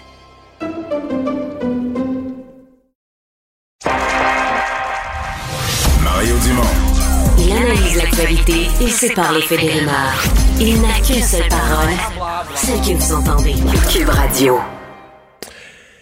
Il y a, et on le voit dans le devoir ce matin, moins d'intérêt pour le transport en commun, moins d'intérêt avec la pandémie. Bon, on le comprend. Je pense que probablement la combinaison de deux facteurs. Un facteur, euh, comme on a moins d'endroits où aller parce que c'est fermé, ou ça a été fermé, ou le travail est en télétravail, ben euh, il y a moins de transport en général, il y a moins de besoin de se déplacer. Mais je pense quand même qu'il y a un facteur bien réel, que le transport euh, en commun, euh, ben il y a une partie de la population, peut-être pas tout le monde, une partie de la population qui est un petit peu moins chaude la s'entasser euh, dans le métro, etc. Donc euh, les grandes sociétés de transport qui disent qui disent le sentir, qui disent le sentir sur les achalandages. on va parler tour à tour avec deux sociétés de transport du Grand Montréal. Michel Veilleux est directeur général du réseau de transport de Longueuil. Euh, bonjour, M. Veilleux. Bonjour, M. Dumont. Euh, bon, euh, ça, a l'air de quoi les chiffres chez vous pour l'année 2021? Ben, nous, on terminait l'année à environ 65% de notre achalandage habituel. on Donc, habituel étant 2019 comme année de référence, la dernière année complète. complète. Exact. Ouais, c'est ça. Exact. On était à 65% à la fin de l'année. Je peux pas vous donner la, comparaison année complète sur année complète, mais à partir de septembre, on avait connu une hausse continue avec le retour euh, des, euh, de l'enseignement, euh, tant au niveau des cégeps, des universités, le secondaire. Mais là, c'est malheureux parce qu'on a eu quatre mois quasiment en continu de hausse. Puis là, là, on revoit une, une baisse les, les chiffres sont pas encore tout à fait euh, fiables parce que c'était des c'était des journées où il y avait bien du monde en congé. Là. Je peux pas vous donner un chiffre. Euh, non, non, je comprends. En date mais, euh, on a eu une période une période un peu particulière l'an passé. Euh, comment, avec l'expérience puis l'observation que vous avez, vous évaluez les deux facteurs, là? le facteur euh, bon euh, moins besoin de se déplacer versus les gens qui ont qui se sont procurés une auto, qui ont acheté une petite auto de seconde main, qui, qui sont moins chauds au transport en commun. Est-ce que vous pensez qu'il y a ce second facteur-là est quand même réel? Ben, je pense que les gens, avec le télétravail et le téléenseignement, c'est sûr que ça a donné un coup majeur. Nous, on avait environ 60-70% de nos déplacements qui se destinaient au centre-ville de Montréal. Le centre-ville était fermé, M. Dumont. Là, vous savez, euh, euh, les, les, les, les, bâtiments du centre-ville étaient contraints dans leur capacité. Fait que je peux pas encore, je peux pas encore, tant que cet élément-là sera pas réglé, euh, sera pas réouvert, euh, je pense que ça va être difficile de faire des ça va être difficile de faire des corrélations directes sur des changements de comportement. Il y a une chose qui est sûre, c'est qu'on a vu que les gens ne se déplaçaient pas exactement aux mêmes heures. Il y avait moins de concentration aux périodes de pointe. Nous, par exemple, le matin à 7h30, là, c'est là, là qu'on sortait toute notre flotte d'autobus. Euh, Puis là, avec la pandémie, on voit que les gens, c'est mieux distribué durant la journée. On a vu également des changements de comportement à l'intérieur, par exemple, nous, c'est l'agglomération de Longueuil, là, que vous connaissez, avec Saint-Bruno, Saint-Lambert, Longueuil, Boucherville, Brossard. Il y a plus de déplacements à l'intérieur de l'agglomération. Euh, puis ça, euh, avec la, on a eu la desserte des services essentiels, mais on a aussi, on, on, voit qu'il y, y, a une demande en continu pour desservir euh, différents sites sur l'agglomération. Puis ça, ça, c'est des changements de comportement qui sont intéressants parce que ça va nous permettre de développer des nouveaux corridors de services euh, à l'intérieur de l'agglomération. Puis ça, Ça, ça va être, euh, ça va être euh, un beau défi là, dans ce qui s'en vient. Donc, faut, faut se réinventer. Il faut, faut répondre aux besoins. Puis, il faut pas oublier que le transport en commun, ça reste un élément majeur là, pour les gaz à effet de serre. C'est sûr que si le monde... Oui, mais pas si on se promène vide, là. c'est clair. C'est clair. Mais là, nous, on a une gestion à faire, M. Dumont. Est-ce que vous avez dû réduire, est-ce que vous avez réduit le nombre de véhicules? Est-ce que... Oui, oui, oui, oui, Nous, en 2020, là, on a coupé, euh, on a coupé, on a fait près d'une centaine de mises à pied au RTL. On a coupé euh, de 15% notre budget. Euh, on s'est réajusté, là. actuellement, on est près de 90% de notre offre de, 2000, de 2019. Fait que oui, on a fait des réajustements, des, des réajustements qui sont pérennes. Là. Euh, mais euh, on, va avoir des beaux défis en 2022. 22, on a l'arrivée du REM euh, sur, sur la rive sud. Ça va être ça va être tout un changement pour nous autres. On va avoir des nouvelles stations qui s'installent. Mais ça, ça va-tu créer un chiard? Ça me semble que les premiers mois, on va avoir énormément de plaintes parce que là, il va y avoir moins. Vous nous avez parlé tout à l'heure des autobus qui partaient de Longueuil ou qui, parlaient, qui, s'en venaient direct vers le centre-ville. Là, ce que je comprends, c'est qu'il va y en avoir beaucoup moins. On va essayer de rabattre tout le monde vers le REM pour que l'entrée à Montréal. Euh, il y a des gens qui vont trouver que c'est un transfert de plus, une complication de plus. Euh, d'après moi, ça, je dis pas que ça prendra pas son, son cours au fil du temps, on va s'habituer à ce que c'est ça la façon de faire. Mais j'ai peur que ça crée de la critique au départ. Ah, vous avez une bonne lecture. Euh, on a, on a actuellement près de 29 lignes qui traversent le pont Champlain, qui s'en vont directement au centre-ville. Puis les gens, ils embarquent un peu partout à travers le territoire, puis ils, se rendent directement au centre-ville. Ça va être un beau défi. Là. Euh, en plus, on a les, les stationnements d'incitation. Euh, le stationnement Panama, il va être réduit presque à, 70 places. Il y en avait 1200. On a le stationnement de Chevrier euh, qui est à 2600 places qui va fermer. Alors, il va falloir amener les gens. Euh, les, gens n'iront pas tous au nouveau stationnement de l'autre côté de l'autoroute 30. Il y a un nouveau stationnement qui est en construction par la caisse de dépôt. Alors, il n'est pas bien localisé pour tout le monde qui vient de la qui vient de Brossard puis qui vient de Saint-Hubert. Alors ça, ça va être un sacré beau défi là, d'amener les gens vers les stations du REM, mais ça va être comme le métro. Euh, le métro, ça a créé un engouement énorme au début, mais c'est des gros changements d'habitude. On l'a vu que le métro à Laval, ça a été un succès dès les premiers jours. Puis avec le REM, je pense que c'est la même chose qui va arriver, mais on va avoir beaucoup, beaucoup d'ajustements. Puis ça, vous avez raison, au début, euh, ça va être des gros ajustements qu'on va avoir à gérer. Mais il va falloir être au rendez-vous. Puis on espère que le gouvernement va nous supporter là-dedans parce que le REM, il faut que ça soit un succès, là. que ça soit un succès québécois. Euh, je ne sais pas si vous avez vu euh, les difficultés qu'a connues Ottawa dernièrement. Ils ont même nommé une commission d'enquête avec leur nouveau train léger. Il ne faut pas que ça arrive euh, chez nous. Le REM, il faut que ça soit un succès parce que c'est la première branche d'une première ligne qui va être la première de tout un réseau. Fait il faut que ce soit un succès. Je pense qu'on a le devoir de faire ça, mais on va avoir besoin du support, nous autres, euh, sur l'agglomération hmm. euh, à Longueuil pour pouvoir en faire un succès. M. Veilleux, merci beaucoup. Ça m'a fait plaisir, M. Dumont. Au plaisir. Et on enchaîne tout de suite. On s'en va sur la rive nord. Guy Picard, lui, est DG de la Société de transport de Laval. Bonjour, M. Picard. Bonjour, M. Dumont. Ça ressemble à ça, vous aussi, un tiers de, de passagers de moins en 2021? En 2021, oui, ça ressemble à ça. On était aux alentours, au meilleur de l'année, on était à peu près à 65% de reprise, ce qui était quand même euh, assez bien. Mais euh, là, on a, on a retombé un peu. Là. On est rendu plus à, du 30 là. Ah ouais. Au point de, couper des lignes, de mettre à pied des, chauffeurs?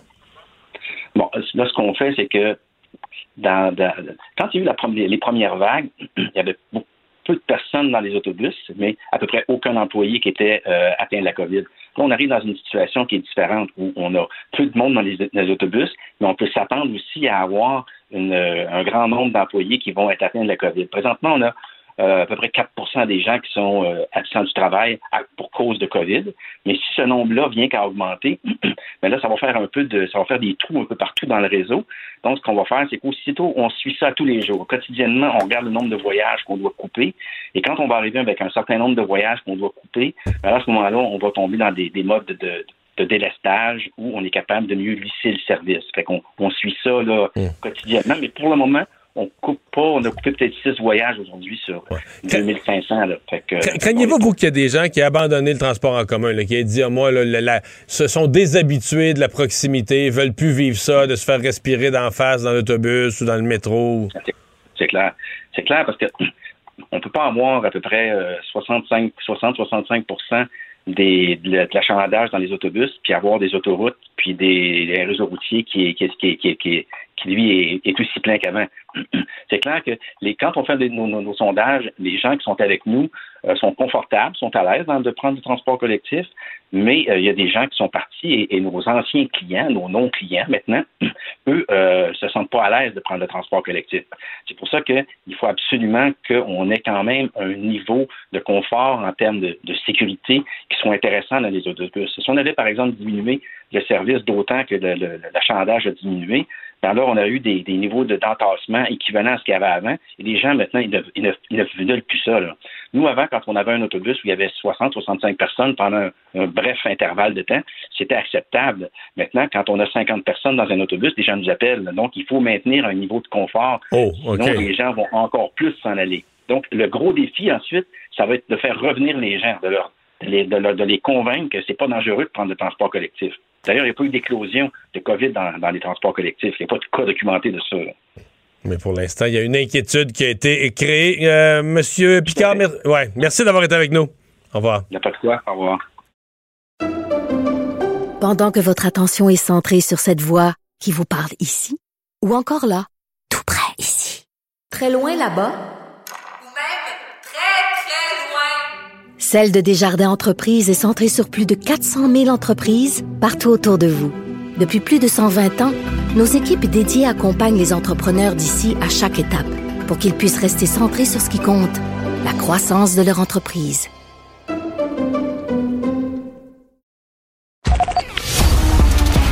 Les vrais enjeux, les vraies questions.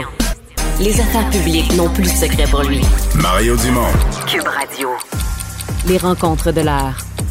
Chaque heure, une nouvelle rencontre. Nouvelle rencontre. Les rencontres de l'heure. À la fin de chaque rencontre, soyez assurés que le vainqueur, ce sera vous. Cube Radio. Une radio pas comme les autres.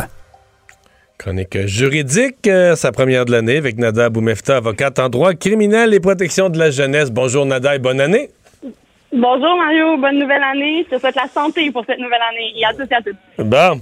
Euh, alors, un ancien enseignant de Colombie-Britannique qui perd son droit d'enseigner pour une longue période. Absolument. Donc, euh, lors d'un procès en 2016, il avait été euh, déclaré finalement coupable d'agression sexuelle sur une fillette âgée de 6 ans à l'époque et qu'il avait tenté de plaider, selon la défense, une défense d'accident finalement, que cet attouchement-là euh, n'était pas un attouchement de, nature sexuelle, mais plutôt de nature à vouloir protéger la petite, qui n'a pas été retenue par le tribunal, a donc été déclaré coupable à une sentence de six mois de détention. Et de là, souvent, la question qu'on se pose quand on est sous sentence pour des clients, c'est évidemment l'impact sur leur travail, leur vie, leur quotidien. Dans son cas, lui, il était enseignant et on comprendra donc d'avoir agi sur un mineur a maintenant déteint sur son permis euh, d'obtention finalement de pratiquer comme enseignant en Ontario qui lui a été refusé et on lui a refusé de pouvoir renouveler ce permis-là euh, pas moins d'avant de 25 ans en fait. Alors une espèce de sentence qui ne fait pas partie de la sentence criminelle, mais qui fait en sorte euh, qu'aujourd'hui il en subit des conséquences ailleurs. Mais pourquoi ça se confirme si longtemps après? En fait, ce qu'il faut savoir, c'est que généralement, ça dépend de l'employeur. Donc, quand quelqu'un, par exemple, un client va me demander est-ce que elle risque de perdre ou pas mon emploi, ben c'est évident que lorsqu'on plaide une sentence, ça peut devenir ce qu'on appelle un intérêt euh, dans l'intérêt de cette personne-là d'avoir, par exemple, une sentence plus légère ou de ne pas avoir d'antécédent judiciaire pour lui permettre de maintenir un emploi. Donc, dans son cas, lui, en plus de ne pas avoir pu obtenir une sentence qui lui évite un antécédent judiciaire, c'est vu donc avoir une détention qui fait en sorte qu'il n'a pas pu retourner travailler, a perdu son permis, et quand il est venu pour le redemander, c'est là où on lui a euh, finalement mis le panneau au visage en lui mentionnant que même s'il le mhm. redemandait, il ne pourrait l'obtenir avant 25 ans. Euh, tu veux nous faire un bilan des infractions liées à la COVID-19, euh, des gens qui reçoivent des contraventions, certains qui les contestent? Oui, absolument. Il faut rester, il faut garder en tête, Mario, que malgré les circonstances sanitaires qu'on vit, sont assez particulières, avec des règles très strictes, dont entre autres le port du masque. Je vais en faire mention. Je suis encore dans la salle de cours d'ailleurs avec les, travailleurs de la justice en ce moment qui me maintiennent alors que la journée est finie. Euh, mais on porte tous le masque en ce moment. On n'a pas le choix de le porter, même quand on procède. Ça vous donne une idée à quel point ça peut être quand même assez euh, exténuant, mais qu'on peut faire face, par exemple, à des tickets pénaux ou à des infractions euh, en ce sens, surtout en raison du couvre-feu. Il y a eu un certain bilan qui a été fait en Estrie, entre autres, où on a vu plusieurs personnes recevoir des tickets parce qu'ils étaient à l'extérieur sans raison. Rappelle aux gens qu'il y a certaines exceptions pour le couvre-feu qui sont mentionnées sur le site Internet du gouvernement. Allez les voir avant de sortir et on rappelle que c'est surtout des manifestants anti-vax, anti-masque, anti-couvre-feu qui, eux, ont reçu ce type d'infraction-là. Et je voulais mentionner pour cette chronique-ci, Mario, rappeler aux gens qu'ils ont des droits, ils peuvent contester et euh, tenter de présenter une défense euh, en euh, la matière, mais c'est évident que si le policier t'a pris au moment où tu étais à l'extérieur, tu brisais le couvre-feu, tu ne faisais pas partie des exceptions. Effectivement, les gens ont des droits, puis tu peux te défendre quand tu reçois une contravention dans, dans quelque secteur que ce soit.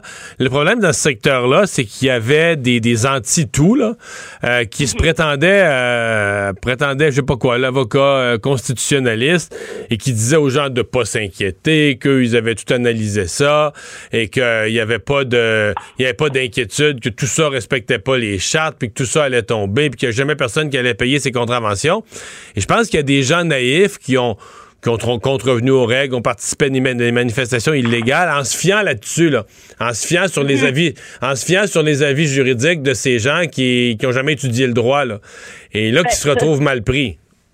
Effectivement. D'abord, il faut faire attention à ceux qui mentionnent connaître la loi ou euh, prétendent, entre autres, ou des, tentent de dénoncer en, parlant, entre autres, d'effets moutons, là, de suivre ces lois-là, comme qu'on est tous des, des gens, finalement, qui se plient aux règles, mais sans raison. Je tiens à mentionner qu'il y a toujours des moyens de contester ce type de règlement-là, et tu l'as mentionné par les voies judiciaires, entre autres sur la constitutionnalité et sur justement l'effet, et ça, c'est ce qu'on tente de, questionner même au niveau politique, là, de ces euh, nouvelles réglementations-là plus strictes en temps de pandémie. Mais là n'est pas la question. Quand on agit et qu'on on a une infraction, on ne peut prétendre de la conclusion des tribunaux avant que celle-ci n'ait eu lieu. Et je tiens à rappeler que chaque cas va rester un code d'espèce et ça va dépendre de chacun. Mais ce qu'on a vu depuis le début de la pandémie, la plupart des gens ne se, voient ne pas avoir de défense possible à présenter et se voient être déclarés coupables à moins d'exceptions. Alors, euh, faire attention à ceux qui pensent que, bon, pour contrer la loi et montrer qu'on est en désaccord, ben, je suis prêt à accepter plusieurs tickets. Il euh, faut rappeler que la loi existe, les règlements sont en place et que les infractions et les amendes le sont également. Donc, pour les contester, ils pourraient décider de prendre l'avenue des, tribunaux et ça ne se fera pas en un claquement de doigts et certainement pas parce qu'on en a fait une publication Facebook la veille en mentionnant que c'est complètement légal. Merci beaucoup, Nada. À demain. Merci. À demain. Au revoir. Il analyse la politique. Il sépare les faits des rumeurs. Mario Dumont. Cube Radio. Alors, des nouvelles en rafale, on retrouve Carl Marchand. Carl, euh, d'abord, euh, le, la région du Saguenay, la ville de Jonquière, là, qui a vécu euh, un événement assez, assez grave, une explosion dans une maison. Et là, on parle de mort. Oui, deux morts euh, dans une résidence du secteur Arvida à Ville-Saguenay, euh, Mario. Une explosion qui est survenue tôt ce matin vers 10 heures et ce sont des voisins qui ont alerté les, les services d'urgence. Il y a un voisin qui a fait état d'un bruit qui était fort comme une explosion de dynamite. C'est pas le genre de bruit qu'on est, on est habitué d'entendre dans un quartier résidentiel, mettons. Et euh, ce sont les pompiers qui sont arrivés en premier lieu. Après ça, le service de police de la ville de Saguenay, mais qui a rapidement confié l'enquête à la Sûreté du Québec en raison, on comprend, de, la, de la complexité, qui fait qu'il y a tout un périmètre sur place, oui, des techniciens en, explosifs, mais aussi euh, bon, le service d'identité judiciaire et le laboratoire de médecine légale. Ça donne une idée du, sérieux de l'affaire. Ça veut dire qu'on regarde la possibilité qu'il y ait une main criminelle derrière ça, ou encore qu'il y avait des des activités criminelles dans la maison, des, ben productions ou des choses dans la maison qui sont pas légales et qui sont pas toujours sécuritaires. Ben c'est ça. On entend souvent, et ça fait un bout de temps que tu es dans les médias, on entend souvent là, des, des laboratoires là, de production de drogue, des fois qui vont être dans des résidences qui peuvent exploser. On sait que c'est, c'est vraiment pas des c'est vraiment pas des activités qui sont sécuritaires. Là, on n'a pas de, de, confirmation sur ce qui se passait dans cette maison-là pour l'instant, mais euh, on comprend bien qu'avec l'importance du déploiement policier, là, c'était pas euh, c'était pas des, des affaires euh, bien bien inoffensives qui se faisaient. Là, quand même deux personnes qui ont perdu la vie. bon, l'Italie qui renforce les restrictions contre les personnes non vaccinées. En fait, quand on regarde ce que vit l'Italie, on voit des, des, des, relents de ce qui se passe chez nous, là. Oui, pas de, un peu plus chaud en Italie, mais tout de même, les, les non-vaccinés euh, sont privés de restaurants, de cinéma, pas de piscine publique, les clubs de sport, et la même chose pour les transports en commun. Il y a tout de même des, des exemptions à ça, Mario, pour les personnes qui ont récemment contracté la, la COVID-19 dans le pays. Ben, ils peuvent tout de même, là, parce qu'on on, on dit qu'il y, y, a une certaine protection, mais tout de même, sinon, c'est faut être vacciné pour avoir accès à tout ça. Euh, la semaine dernière, l'Italie a décrété la vaccination obligatoire pour les personnes de 50 ans et plus. Il y a plusieurs scénarios en Europe, évidemment. L'Autriche, le, le, elle demande pour les 14 ans et plus la vaccination obligatoire. Il euh, faut dire que c'est un pays qui a été gravement touché. Il y a jusqu'à il y a à peu près 140 000 personnes qui sont décédées de la COVID-19 euh, jusqu'à maintenant en Italie. Puis ça ne te surprendra pas non plus que le masque est obligatoire dans les endroits publics. Euh, mais on n'est pas encore sorti, on n'est pas encore sorti de l'auberge là-bas, évidemment, avec une recrudescence là, due au variant Omicron. Euh, fillette de Granby, euh, on se demandait, bon, la belle-mère avait reçu un verdict de culpabilité, sa sentence, euh, évidemment, prison en perpétuité, pas de libération avant 13 ans. Mais là, on se demandait qu'est-ce qu'on qu allait faire comme réaction dans son mmh. camp? On a eu la réponse ce matin. Voilà, elle a euh, déposé une demande d'appel euh, du euh, verdict qui a été rendu à son endroit, donc la belle-mère de la fillette de Granby. On sait ça avait pris à peine trois heures au, jury là, pour la prononcer coupable le 9 décembre dernier, coupable d'homicide involontaire. On sait que c'est une fillette de 7 ans qui avait été retrouvée dans un état lamentable dans une maison de Granby. la semaine dernière, le père biologique de la fillette, lui, a écopé de quatre ans de prison pour séquestration. Mm -hmm. Il avait plaidé coupable, lui, aux accusations dès le départ. Ben là, la belle-mère, elle, euh, vient de déposer cette demande-là. Puis bon, pour bien comprendre le, le, le processus, c'est pas parce qu'on demande un appel qu'on va nécessairement l'obtenir. Il faut qu'il y ait eu des erreurs de droit dans le premier procès. Là. Alors, cette demande-là a été logée. Est-ce qu'elle va être entendue? On verra. Mais euh, on sait que c'est une histoire qui a qui a bouleversé tout le monde, évidemment. On peut pas imaginer pareille histoire. Ben là, donc, euh, pour la question du père, ben, la, la, question juridique est terminée. Ben, il y aura cette page-là à tourner encore. On devra avoir une réponse euh, à ce sujet-là dans les prochaines semaines. L'organisateur de ce groupe, de ce vol nolisé d'influenceurs qui euh, ont transgressé toutes les règles en s'en allant vers le sud, euh, ben lui, euh, il n'a pas l'intention du tout, du tout, du tout de s'excuser. c'est assez intéressant, Mario. Il dit, bon parle même de faire un film sur cette histoire-là. Je sais pas si tu avais écouté le documentaire sur le Fire Festival, là, mais ça, ce, ce, festival qui avait été annulé avec de riches oui, oui, personnes. Oui, là, ben, absolument. C'est en tout cas où euh, ça va être à mi-chemin entre ça et Police Academy, peut-être, ce, ce film-là, mais un film avec le, afin que les gens puissent voir la vérité. Mais là, il dit, bon, le pilote nous a jamais demandé de nous calmer euh, dans, dans, une vidéo qu'il a mis en ligne aujourd'hui, donc James William Mais les agents de bord qui étaient cachés, réfugiés ah ouais. là, à l'autre bout de l'avion, euh, ça, ça, vrai, ça compte pas. pas vrai, ouais, c'est ça. Ben, en tout cas, eux, ben, il faut, faut croire que c'est plus facile d'écouter le pilote que les agents de bord, mais il a dit aussi, je vais jamais m'excuser de ce qui s'est passé dans l'avion. Je vais m'excuser cependant pour les gens qui n'ont pas respecté les règles du club. Les, le club, c'est quoi? C'est le 111 Private Club.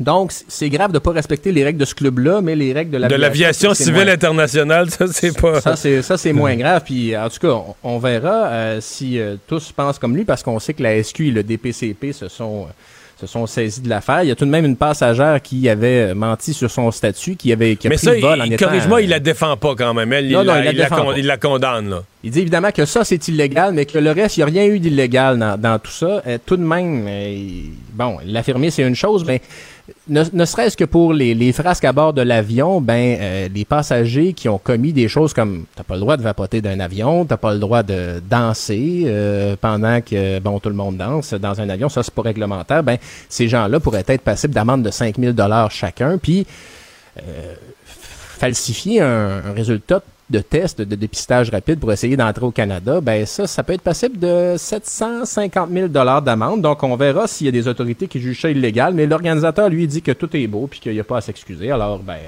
voilà, des, des de non-excuses qui au ont été de reçues. sa, Au cœur de sa défense, il y a l'idée qu'il avait nolisé un avion. Donc ça, je le comprends de dire ça, que tu sais qu'il n'y avait pas euh, monsieur, madame, un couple âgé euh, qui allait prendre un petit voyage d'avion bien tranquille, puis qui ont été dérangés par eux. Là. Ça, Ça, aurait bien été le bout. Ça aurait bien non, été non, le ça bout. c'est le seul bout qui est vrai. Ceci dit, Oui. tu nolises un avion, euh, c'est un avion dans le ciel qui doit Ben respecter les règles de l'aviation civile, puis Comme euh, tu pourrais te louer une salle de réception euh, pour faire un party privé, que les règles s'appliqueraient quand puis même. les lois du euh, pays. là, je j'ai pas, ben le droit- oui, c'est j'ai pas le droit d'y vendre des drogues illégales ou tu sais, Ah. ça- Tant c'est- qu'à ça, tu sais, je sais qu'il y a, il y a- écoute, on est dans le côté libertarien des choses. Il y a Jeff Bezos qui veut se fabriquer des îles, lui, où, euh, il n'y aura aucune loi qui s'applique. Là, tu sais, c'est Ah, un côté bon. très libertarien, mais là, on Ouais. on n'est pas, on n'est pas rendu là encore. On n'est pas là. Euh, un des acteurs clés de Baseball Montréal qui se redissocie, je veux dire, qui se retire, les gens du projet disent, ben officiellement, son nom n'a jamais été, euh, jamais été officialisé dans des documents légaux comme investisseur, mais son nom circulait depuis le début, puis personne ne le niait. Mais Ouais. là, il n'est plus dedans.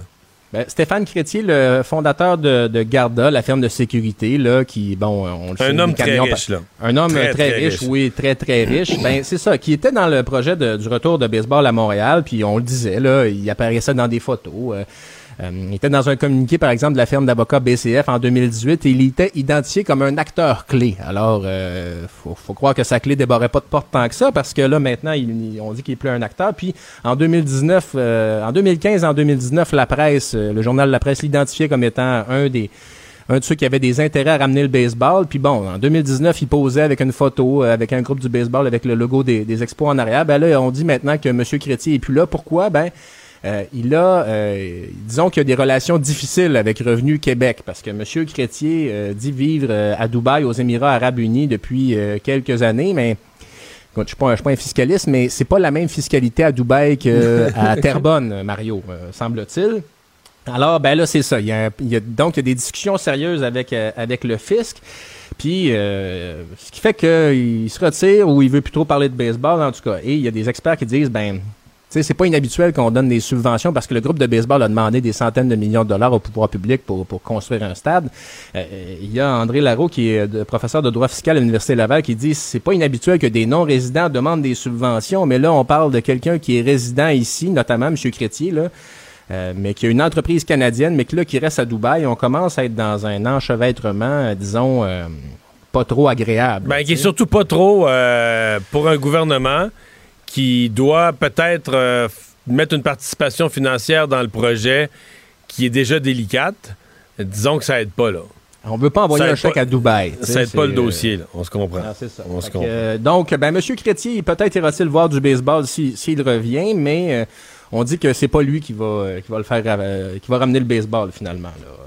Il va, il va l'écouter à la télévision, puis il va aller le voir, mais il sera pas dans les loges corporatives des propriétaires, peut-être. On peut peut-être être invité. Hey, merci, Ah, Carl. ah, ben là, c'est ça. Au revoir. Il analyse la politique, il sépare les faits des rumeurs. Mario Dumont. Cube, Cube Radio. Alors, Vous pensez qu'il y a des bris de, service pardon, en médecine? Semble-t-il qu'il pourrait aussi y avoir des bris de service en médecine vétérinaire.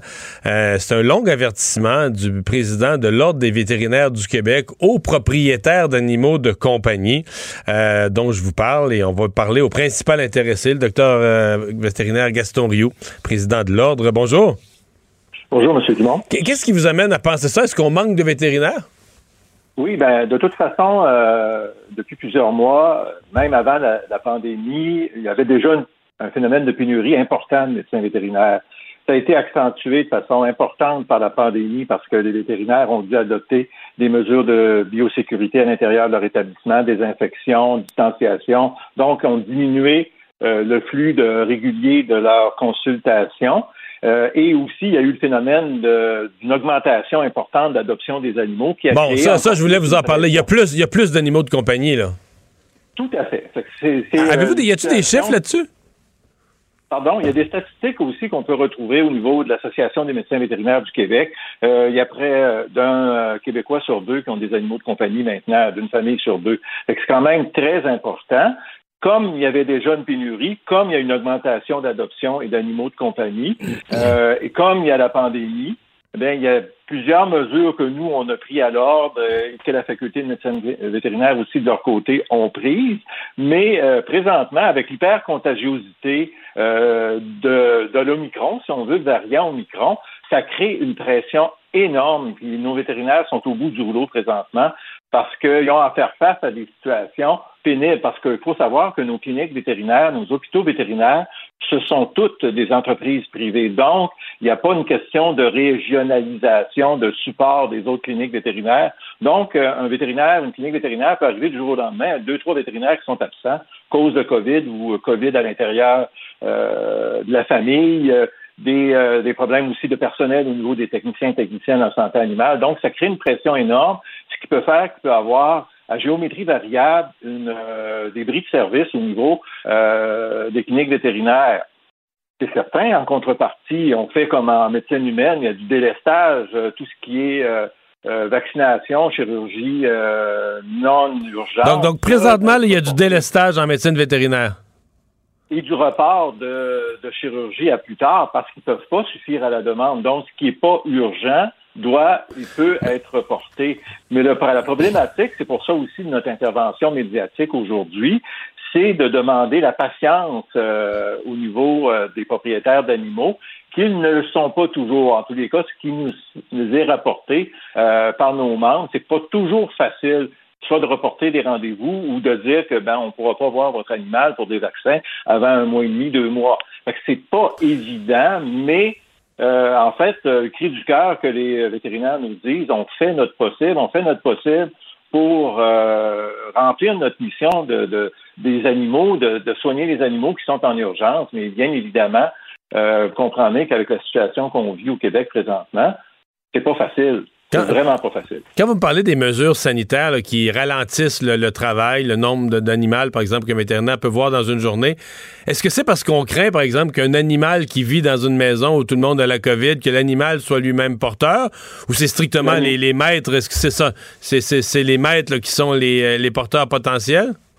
Les deux, les deux peuvent être porteurs. Le, chien ou le chat peut être un vecteur accidentel, parce qu'on appelle peut transporter le virus sur lui aussi. Il y a certains cas où euh, il y a eu des cas rapportés de chiens ou de chats qui sont euh, qui habitent à l'intérieur d'une maison où il y a des cas de COVID qui sont potentiellement aussi avec des symptômes, on, dira légers, mais possibles aussi. Mais c'est certain qu'après chaque consultation, le médecin vétérinaire doit désinfecter sa salle de consultation, doit s'assurer qu'à l'intérieur de la salle d'attente, qu'il n'y ait pas qu'il y ait une distanciation adéquate. Euh, il y avait à un moment donné aussi, au plus fort de la pandémie, euh, on, ne recevait pas les clients, les personnes à l'intérieur de la clinique vétérinaire.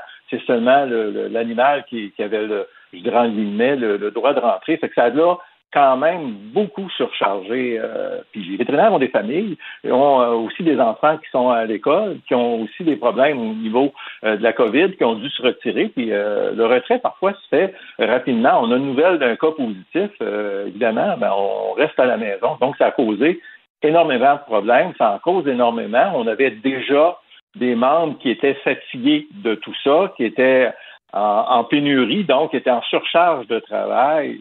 Et l'Omicron, ça augmente encore plus. Donc, c'est pour ça qu'on demande de part et d'autre de prendre des mesures, de faire attention à nos animaux, d'éviter d'aller dans des parcs à chiens, euh, de, de s'assurer le minimum de contact avec les autres animaux, évidemment, puis de consulter, entre autres, notre site web, on vous donne des conseils aussi, d'établir un lien de confiance avec un médecin vétérinaire pour adopter une stratégie. Si en cas d'urgence, euh, si euh, ma clinique vétérinaire ne peut pas m'assurer une clinique, euh, un service d'urgence, est-ce que je peux aller à un autre endroit? Quel autre endroit vous me conseillez? Il y a tout ça qu'il faut prévenir, je pense, aussi pour les propriétaires d'animaux de compagnie dans les prochaines semaines. Avez-vous euh, des, des, normes ou un guide en matière de traitement des urgences? Parce que là, présentement, quand on parle aux hôpitaux, euh, on comprend qu'il y a du délestage, tout ça, mais on continue de dire aux gens, écoutez, si vous avez une, une urgence urgente, faites un infarctus, il n'y a pas de problème, vous allez rentrer à l'hôpital, puis ça va être comme avant. Il y a des urgences qui sont traitées où le système de santé va les traiter de la même façon qu'avant. C'est quoi les obligations en médecine vétérinaire par rapport qu'est-ce qu'on décrit comme un cas urgent, un animal qui se rend entre la vie et la mort, qui aurait été frappé par un véhicule, peu importe. C'est quoi l'obligation du vétérinaire à toute heure du jour ou de la nuit par rapport à un animal qui est en, disons, en, détresse ou sa vie est en jeu? Euh, c'est à départager par rapport aux centres de référence, euh, comme l'Université de Montréal, la Faculté de médecine vétérinaire, certains centres de référence aussi euh, qui sont sur l'île de Montréal, qui offrent ce, ce service-là. À partir du moment où on dit qu'une clinique vétérinaire ou un hôpital vétérinaire est ouvert 7 jours sur 7, 24 heures par jour, ils se doivent de respecter leurs obligations. Par contre, la loi, les règlements il y a aussi euh, qu'on est réglementé, entre autres, par l'Office des professions, n'oblige pas un établissement vétérinaire quelconque à donner un service d'urgence 24 heures. Par contre, ce qui est euh, obligatoire, il faut que ces institutions vétérinaires-là, ces cliniques vétérinaires-là nous disent, ben, moi, je ferme, exemple, à 20 heures, mais à partir de 20 heures, s'il y a des, euh, euh, besoin en urgence, vous devez euh, communiquer ou vous référer à tel autre établissement vétérinaire. Donc, il faut qu'il euh, y ait une communication précise, claire, pour que les, les, clients, les, les propriétaires d'animaux sachent où, où s'adresser. C'est pas toujours simple, mais je pense que c'est important, c'est la communication. Puis quand on parlait de, prévention de, travail avec ces équipes vétérinaires, ben, c'est de communiquer avec votre vétérinaire pour savoir qu'est-ce qui peut arriver. Parce que c'est certain que quand euh, euh, notre chien se fait frapper, qu'il y a un accident, euh, on est en état de panique et c'est normal. Et c'est pas le temps de faire dix appels pour avoir une clinique vétérinaire. Il faut avoir déjà un numéro, un point de référence justement pour savoir à qui et comment s'adresser. Monsieur Rio, merci d'avoir été avec nous. Ça m'a fait plaisir, M. Au revoir, Dr. Gaston Rio, président de l'Ordre des médecins vétérinaires du Québec.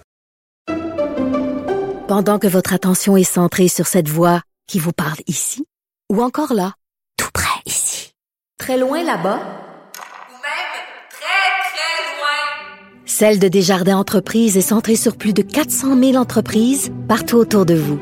Depuis plus de 120 ans, nos équipes dédiées accompagnent les entrepreneurs d'ici à chaque étape pour qu'ils puissent rester centrés sur ce qui compte, la croissance de leur entreprise. Il analyse la politique, il sépare les faits des rumeurs. Mario Dumont. Cube, Radio. Cube Radio. En direct à LCN. Mario Dumont que l'on retrouve dans les studios de Cube Radio. D'abord, bonne année, Mario. Bonne année. Il y a une année déjà qu'on se disait le système de santé est pas mal au bord du gouffre. On s'en rappelle tous. Il manquait pas mal de personnel. Il en manque encore davantage cette année et on a plus de cas. Oui, et du personnel infecté. On n'a jamais eu, comme Omicron est plus contagieux, il n'y a jamais eu autant de monde qui ont la COVID, il n'y a jamais eu autant de membres du personnel de la santé qui l'ont. C'est quand même dur à vivre, euh, Pierre, de, penser qu'on est revenu là-dedans, le délestage. Et euh, ce matin, je parlais au président des, médecins orthopédistes de l'orthopédie présentement, à part les urgences, hein, des gens qui ont un gros accident de fracture ouverte, mais sinon, il s'en fait presque pas, très très peu.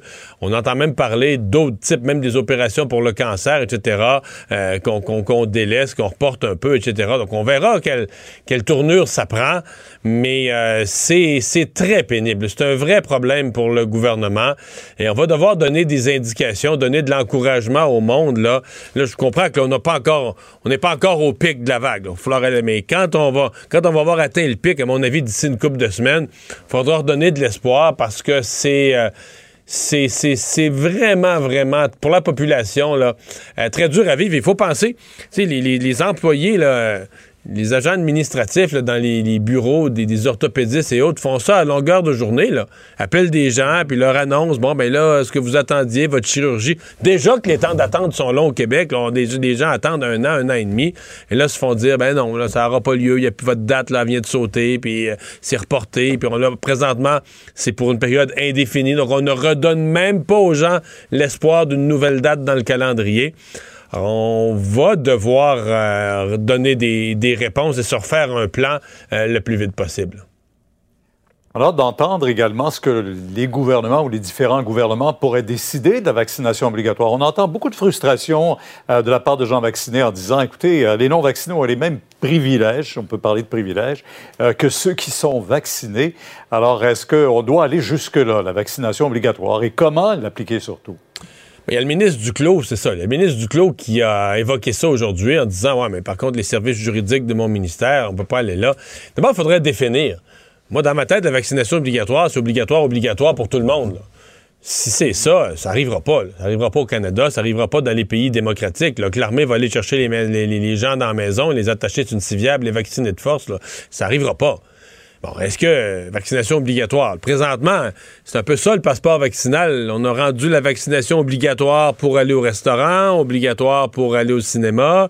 Euh, est-ce qu'on pourrait la rendre, euh, la vaccination obligatoire, par exemple, comme les États-Unis, que les employeurs aient le droit, les grands employeurs, c'est la fonction publique fédérale l'a fait, les entreprises de charte fédérale l'ont fait, les compagnies d'aviation, les compagnies de train, il y a des secteurs où c'est déjà fait. Est-ce qu'on pourrait élargir ça?